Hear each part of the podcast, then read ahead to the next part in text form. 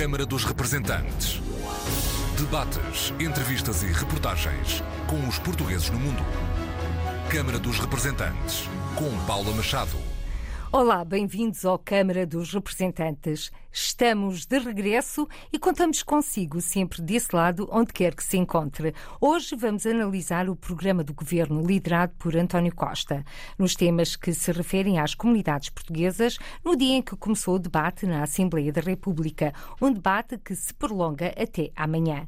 No Parlamento, recordo, o Partido Socialista tem maioria absoluta e elegeu três dos quatro deputados pelos círculos da Europa e fora da Europa, depois da repetição das eleições na Europa. Europa. Augusto Santos Silva, eleito pelo Círculo Fora da Europa, é o novo presidente da Assembleia da República.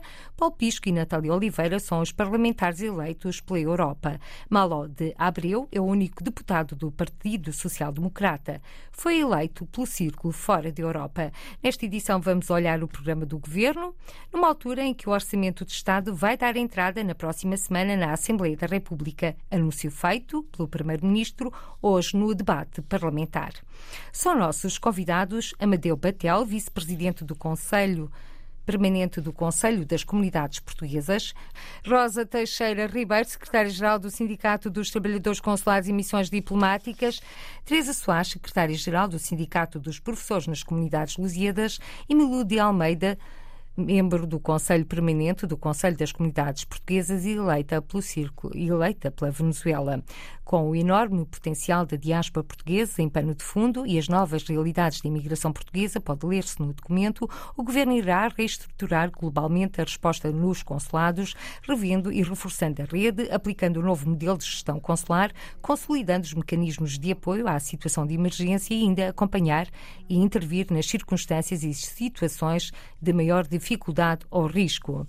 No âmbito do ensino superior, no, no, âmbito do ensino de português no estrangeiro, o Governo pretende renovar e modernizar a rede, reduzindo os encargos das famílias, melhorando o uso das tecnologias digitais e de educação à distância e prosseguir a integração curricular nos sistemas de ensino locais, melhorar as condições dos cidadãos nacionais residentes no estrangeiro, na relação com os serviços públicos, nomeadamente na área das finanças e da segurança social, reforçar o apoio ao associativismo e ao programa Regressar são outras linhas de ação referidas no programa do governo que prevê a abertura de novas embaixadas na Europa, Ásia e África. A aprovação de um código eleitoral com regras próprias e específicas para cada tipo de eleição é a novidade do programa do governo no âmbito da modernização dos processos eleitorais. Para facilitar o exercício do direito de voto, o governo pretende prosseguir a desmaterialização dos cadernos eleitorais, generalizar a experiência de voto eletrónico presencial nas últimas eleições europeias no distrito de Évora, bem como o recenseamento automático, reforçando assim a participação cívica e política dos portugueses no estrangeiro. Amadeu Batel, Bem-vindo, Amadeu Batel, vice-presidente do Conselho Permanente do Conselho das Comunidades Portuguesas, órgão de consulta do Governo em matéria de imigração. Que apreciação faz do programa do Governo para os portugueses no mundo? Bom, numa primeira abordagem este programa, estes 10 ou 11 hum, linhas orientadoras, que em princípio são as mesmas que constavam do, constavam do programa do Governo para 2021. É, portanto, é, é, eu diria que é um pouco mais do mesmo e outras coisas não se esperaria. Mas hum, aquilo que, que é importante também, talvez, sinalizar é que muitas destas propostas, quer dizer, são propostas que eh, necessitam ainda de, de, de, uma outra, de, de, uma outra abordagem por parte do governo em termos de orientação política. Eu falo concretamente na, no governo eh, ter, ter sistematicamente anunciado uma visão estratégica partilhada com as comunidades e, ao mesmo tempo, também que anunciou nos últimos anos uma ruptura com as políticas do passado. Ora, além de não pretender subalternizar a governação das comunidades. Ora, aquilo que, que nós podemos ter assim, uma análise assim, muito, muito rápida é que eh, estes, estes, estes objetivos aqui que são traçados, eh, na realidade, não dizem grande coisa. Quer dizer, se, queremos começar, se quisermos começar, não sei que tempo é que posso dispor para pela questão do novo Código Eleitoral.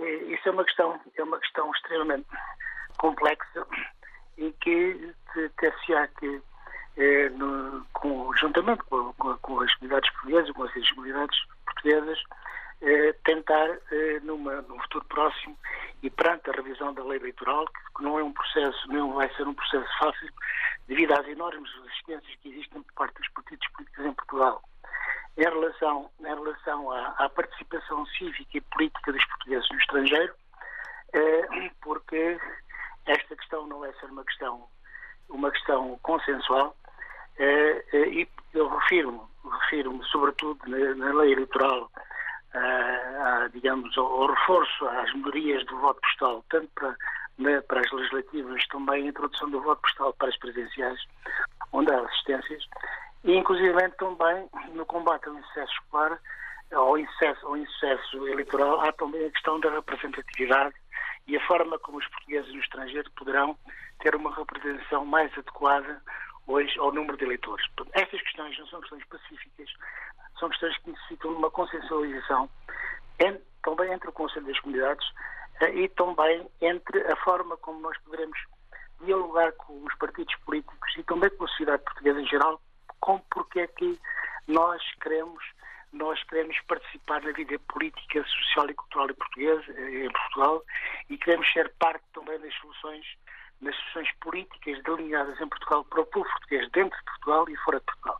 Estas questões são questões que estão, estas questões estão ainda por uh, consensualizar, por abordar. Isto vai ser um processo vai ser um processo moroso e vai ser um processo que espero que, que espero que no final no final não as resistências existentes por parte dos políticos, partidos políticos em Portugal se possam em certa medida esbater e se possa chegar digamos a um consenso que vão ao encontro de uma reaproximação, do reencontro entre os portugueses dentro e fora de Portugal. Mas, Abadeu Batel, uma das questões que se coloca, eh, nomeadamente no âmbito do Conselho das Comunidades Portuguesas, é a uniformização dos vários processos de voto, do exercício Sim. de voto. Sim, há uma proposta nesse sentido da uniformização dos processos de voto, que era o, que era o voto postal, o voto presencial e o voto eletrónico, todas estas questões, todas as questões eh, ainda, ainda requerem uma, uma, uma, um maior aprofundamento, porque estas não são questões consensuais. Podem ser consensuais entre alguns dos, dos conselheiros das comunidades, mas estas questões não são consensuais entre os partidos políticos. Repito, porque existem enorme, enormes oposições. E basta relembrar os anos que nós tivemos que esperar para que nos fosse dado dada a possibilidade de votar nas eleições presidenciais em 1997 e sendo o voto presencial. Portanto, existem enormes resistências. Alguém que conhece, conhece bem os posicionamentos dos vários partidos políticos com centro parlamentar. Pensam sobre isto. Muitos deles ainda não pensaram nada sobre isto. Mas, Mateu Batel, reconhece que é urgente uniformizar as formas do exercício sim, de voto. Sim, sim. Porque nós ah. estamos a colocar esta questão para quem chega agora, é que existe o voto postal para as legislativas e depois existe o voto presencial para o Conselho das Comunidades Portuguesas, para, uh, também para as eleições europeias e também para a presidência da República. Saber nós que, os, sendo que às vezes não é possível, uh, des, portanto, aumentar o número de mesas de voto, os portugueses residentes no estrangeiro, como é o seu caso, eh, que vive na Suécia tem de deslocar-se ao consulado para exercer então o voto. Sim, mas a, a questão da a questão de, das mesas de voto e de desdobramento das mesas de voto é isso é uma questão isso é uma questão digamos que seria um pequeno paliativo para um mal que não seria de maneira nenhuma uh, tratado através do, aumento das mesas de voto. Portanto, isso uh, aumento, um aumento das mesas de voto não iria certamente fazer baixar uma abstenção que tem sido, tem sido nas legislativas da ordem dos, dos, de, dos, 90, dos 88% e 89% e nas presenciais da ordem dos 98%. Não é, não é com o desdobramento das mesas de voto nos consulados que nós iremos baixar substancialmente uma abstenção das presenciais de 98% para, para 97%. Portanto, essas questões, essas questões. Portanto, vão estar em estudo agora. Amadeu Botel, uh, estamos quase a findar esta nossa conversa, porque o tempo é escasso hoje, porque vamos ter futebol. Uh, Pergunto-lhe, para si, qual é o maior desafio ou qual é a maior, um, o que lhe chama mais a atenção neste programa de governo? Portanto, há, há, uma outra há uma matéria ou duas matérias que são essenciais aqui. É uma questão que tem a ver com as políticas linguísticas e educativas deste governo, que tendem a seguir, uh, tendem a seguir as políticas seguidas nos, de imposição, de uma imposição ideológica por parte do governo em obrigar as crianças e as crianças e os jovens luso-descendentes a aprender português como de, língua de herança num sinónimo de língua estrangeira. E, portanto, esta posição ideológica se mantém e a articulação do, do português eh, do português, eh, do português como língua de, língua de comunicação internacional, como português nos ensinos básico e secundário, tem sido uma, uma imposição feita e que o governo vai continuar, vai continuar neste programa a seguir e com a introdução agora também das novas tecnologias eh, e ensino à distância. Portanto, isso, essa imposição é, imposta, é, é, repito, é uma, é uma das questões que nós temos de tentar rever. Este governo. Pedia-lhe também que fosse mais sintética, Amadeu é, Batel. Eu sei que isto, isto são coisas. A questão, para que serve uma língua, o que é uma língua e para que serve uma língua das comunidades? Este governo terá que reverter todo um processo, eh, todo um processo e repensar para que serve uma língua das comunidades. E uma língua das comunidades terá que ser, na realidade, repensada e este governo terá que partir de um ponto zero se quer realmente, se quer realmente oferecer o português como língua de herança, mas que seja o português língua materna ou língua primeira e que a herança... Mateu Batel. Amadeu Batel, uh, temos pouco claro. tempo, vamos, vamos claro. com certeza voltar a conversar mais vezes. Há muitas, questões, há muitas questões aqui que. Que nós iremos remeter para o futuro, até porque nos vamos claro. encontrar em breve. Muito obrigada, Amadeu Batel, vice-presidente do Conselho Permanente do Conselho das Comunidades Portuguesas, conselheiro eleito pela Suécia. Rosa Teixeira Ribeiro, secretária-geral do Sindicato dos Trabalhadores Consulares e Missões Diplomáticas, bem-vinda ao Câmara dos Representantes. A aposta na reestruturação consular está está plasmada no programa do governo socialista, nomeadamente a revisão e o reforço da rede consular, bem como o novo modelo de gestão consular. Que apreciação faz deste programa do governo? Uh, na parte específica da questão da rede consular, é assim, é uma generalidade, uh, é uma necessidade uh, e é uma obrigação, porque ninguém pode esquecer que há cerca de 5 milhões de portugueses no estrangeiro e que a administração pública deve estender o seu braço para lhes prestar o maior apoio. Portanto, um, neste momento, temos uma rede consular uh, reduzida. Uh, eu só quero lembrar que em países de grandes comunidades, o número de postos diminuiu substancialmente nos últimos anos por decisões, digamos, de políticos de ambas as partes. Aqui não se trata de responsabilizar mais A ou B. Todos fizeram o mesmo cálculo, porque justamente só fazem contas. Ora, o apoio às comunidades estrangeiras não se coaduna com contas feitas. As contas que eu faço são as seguintes: é uma rede consular uh, espalhada pelo mundo inteiro, mas postos reduzidos nos países de maior dimensão, número de trabalhadores absolutamente reduzidos em relação às comunidades e às necessidades e as dificuldades que há em dar resposta uh, nas questões do dia a dia de todos os portugueses que se encontram no estrangeiro. Portanto, eu li isto como uma declaração de intenções, faltam-me elementos numéricos, porque é assim, isto pouco me diz. Eu sei que neste momento, por exemplo, temos 1.400 trabalhadores nos postos diplomáticos e consulares para servir uma comunidade de cerca de 5 milhões de pessoas. Isto é nada, nada. Ah, na Assembleia da República, da última vez que fomos ouvidos na Comissão dos Negócios Estrangeiros, perguntaram-nos que tipo de reforço deveria haver. A primeira resposta é óbvia: recursos humanos. Não se pode pretender dar apoio só com máquinas. É preciso pessoas, é preciso pessoas para receber os utentes atempadamente, é preciso pessoas para conseguir tratar de todos os seus problemas e não é o ritmo de admissões anual que se tem verificado que permite uh, responder a esta necessidade.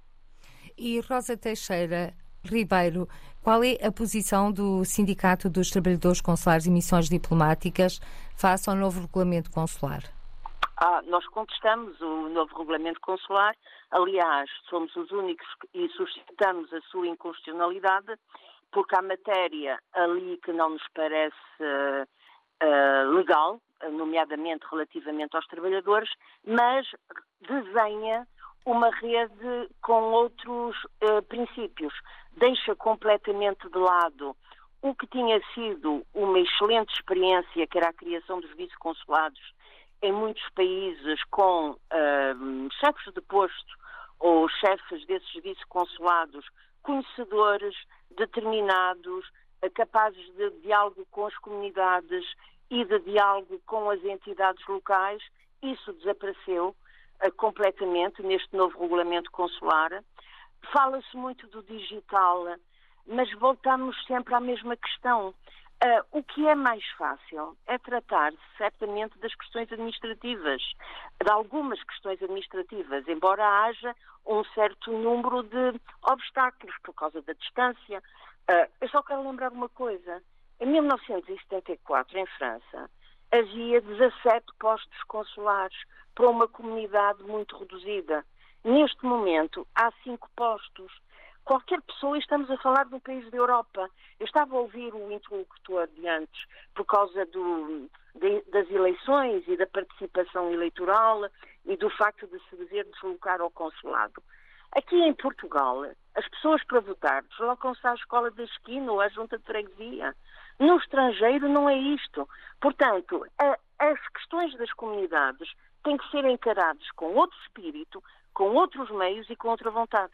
E nesse sentido, Rosa Teixeira Ribeiro, uh, a verdade, e ainda hoje chegaram queixas à RDP Internacional de portugueses que relatam desamparo e problemas para agendar serviços consulares, nomeadamente no Brasil. Uma situação que não é nova e que se repete. Bem, uh, não só no Brasil, mas como infelizmente em todo o lado. Nós estamos do outro lado da barreira, não é? Nós estamos a trabalhar e estamos, nós como sindicato, a ouvir aquilo que os nossos colegas nos reportam. É absolutamente anormal que os postos estejam de porta fechada para os seus nacionais e que se demore, portanto, se há demora num agendamento é que é um problema. Portanto, não se pode resolver isto a dizer sim, sim, mas estamos a modernizar. A modernização resolve parte dos problemas, não resolve tudo.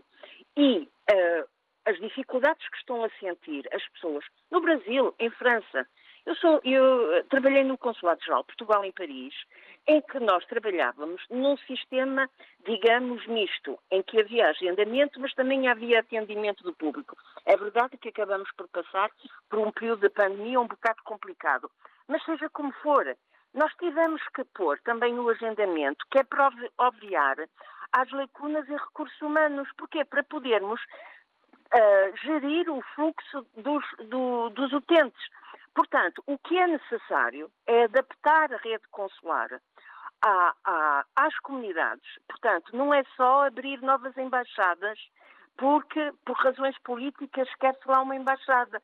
Tem que se reforçar a rede nos, nos, países onde há uma, comunidades importantes. O Brasil é um, é um país com comunidade, com uma comunidade portuguesa muito, muito forte, muito ativa, muito ligada a Portugal, não é? Nós temos que ver que há vários tipos de postos. Nós temos postos que trabalham para os portugueses e temos postos que trabalham para os estrangeiros, aqueles que requerem vistos. Mas nós estamos aqui a falar, no âmbito do programa do governo, do, do apoio às comunidades portuguesas no mundo e aqui é necessário reforçar a rede, aumentar o número de postos, criar agências ou escritórios consulares, já que não querem esta figura de, de, de vice-consulados, mas criem estruturas de proximidade com pessoal em número suficiente, com uma estrutura suficiente.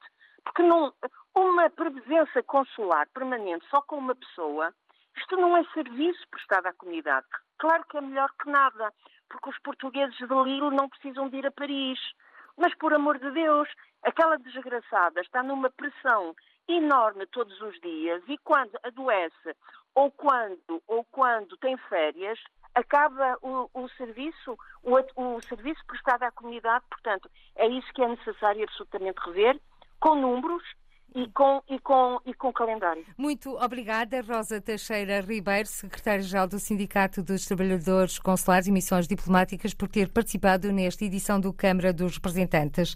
Agora vamos ao encontro de Milu de Almeida, conselheira das comunidades eleita pela Venezuela e que integra o Conselho Permanente do Conselho das Comunidades Portuguesas. No programa do Governo, liderado por António Costa, pode ler-se que o Governo pretende acompanhar e intervir nas circunstâncias e situações de maior dificuldade ao risco e, desde logo, em apoio da comunidade luso-venezuelana. Nilu de Almeida, que comentário lhe merece este plasmar desta intenção do Governo? Hum, boa tarde primeiro a todos. Muito obrigada por esta oportunidade, Paula. Hum, em realidade, a minha opinião é a mesma que tenho mantido, ou seja, é muito bonito tudo o que se coloca no papel problema depois são os fatos que falam por si sós. Desde há muitos anos, que é verdade, temos apoiado, o nosso tem-se apoiado a comunidade luso-venezuelana, eh, em muitas questões, mas não todas aquelas que fazem falta. E uma delas, é, ou seja, continuamos a ter os mesmos problemas, os mesmos problemas que são a mesma coisa de sempre, a mesma ajuda, ou seja, as ajudas muitas vezes chegam tarde, os medicamentos, que também se fez uma campanha para o envio de medicamentos, num princípio funcionou muito bem, depois já os utentes começaram a queixar-se de que iam ao consulado e o que havia unicamente era para gastrites e para dores de estômago e mais nada. Uh, depois temos também o problema do reconhecimento dos títulos profissionais, que tem sido uma campanha ao longo dos anos. Continuamos a ter os mesmos problemas neste momento, já não tanto com as universidades, mas sim com as ordens uh, dos profissionais, os colégios profissionais que não aceitam muitas vezes, ou que a burocracia é muita, para reconhecer os títulos e estamos na mesma. Então, eu acho muito bem o que o governo tem no seu programa. Muito bem.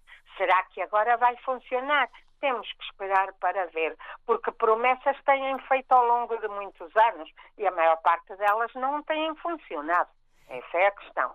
Mas Milu Almeida, enquanto conselheira que integra o Conselho Permanente do Conselho das Comunidades Portuguesas, eh, não acha que este sublinhado é uma discriminação pela positiva em relação a outras comunidades? Eu não vejo tanto a discriminação. É é, é, é, talvez porque queiram, porque eu já nem sei que pensar. É que de verdade já nem sei que pensar. Porque assim como estão, está a comunidade luso-venezuelana, uma das que está também a passar agora, também por muitos problemas, é a da África do Sul. Há comunidades que têm mais problemas que outras, ok? Então, nesse sentido, sim, há um discriminar pela positiva, sempre e quando isso funcione.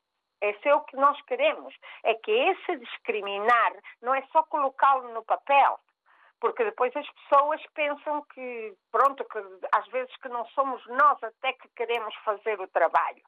Mas outras, mas é mais bem, é isto, prometem, prometem muitas vezes, essas promessas não se cumprem e não é assim tão fácil como põem no papel que é isso que eu sempre tenho questionado. Quando coloquem uma coisa no papel, coloquem-a como devem ser. Escrevam com todas as letras, como quem diz, porque as pessoas têm que saber os prós e os contras. Mas Milu de Almeida é uma mulher do movimento associativo. O governo também é bem claro nestas intenções, apoio e reforço do movimento associativo.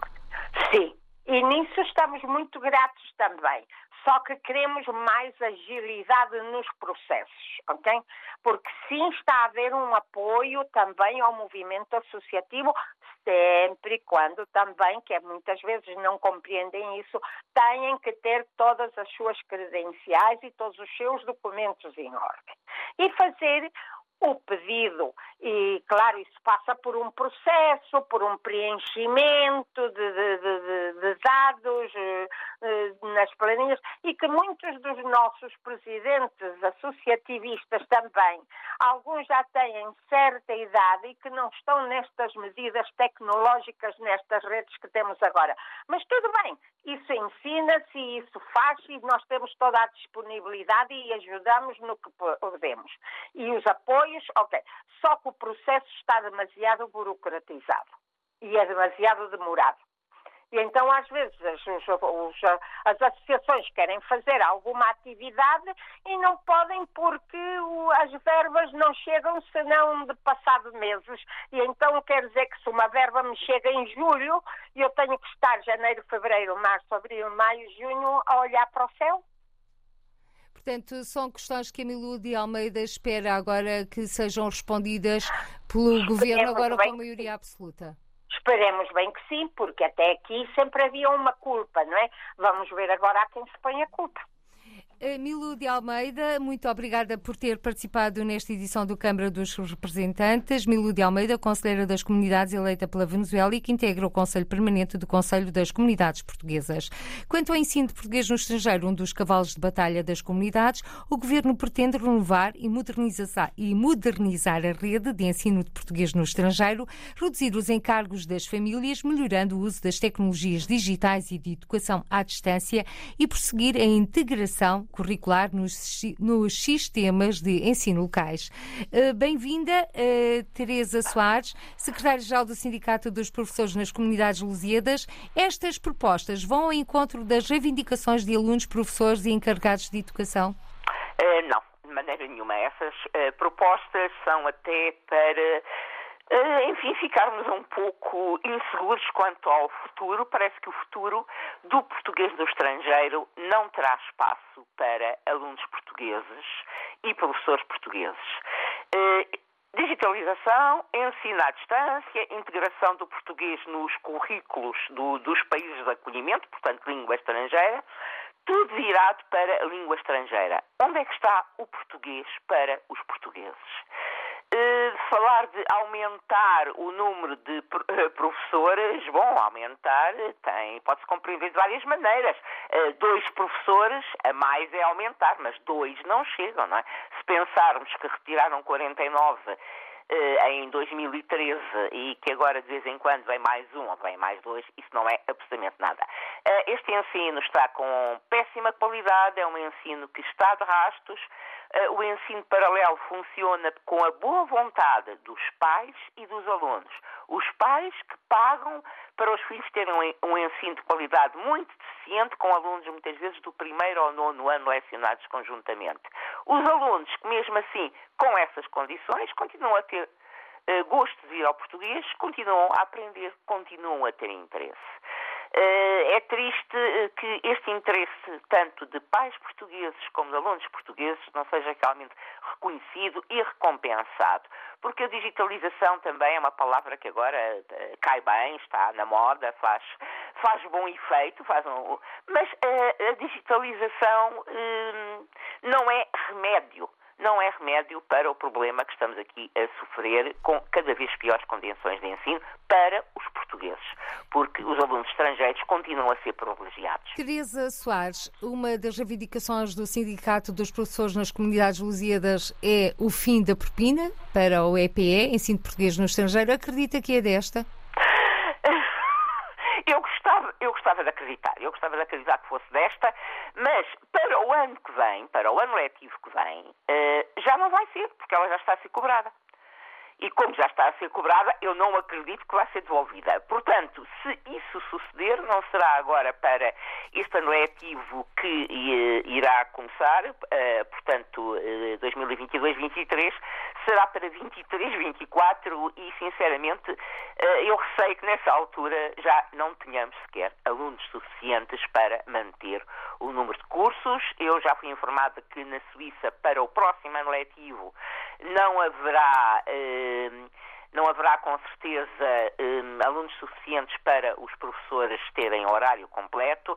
é uma situação que se vem agudizando, que se vem agravando, mas com três governos a olhar para todos os lados, menos para o ensino do português no estrangeiro. Muito uh... obrigada, Teresa Soares. O tempo é escasso. Voltaremos a falar noutras ocasiões. Teresa Soares, secretária-geral do Sindicato dos Professores nas Comunidades Lusíadas. Rosa Teixeira Ribeiro, secretária-geral do Sindicato dos Trabalhadores Consulares e Missões Diplomáticas. Milu de Almeida, uh, conselheira eleita pela Venezuela e membro do Conselho Permanente do Conselho das Comunidades Portuguesas, e Amadeu Batel, vice-presidente do Conselho das Comunidades Portuguesas, hoje os convidados desta edição do Câmara dos Representantes, em que analisamos o programa do Governo. Câmara dos Representantes. Debates, entrevistas e reportagens com os portugueses no mundo. Câmara dos Representantes, com Paula Machado.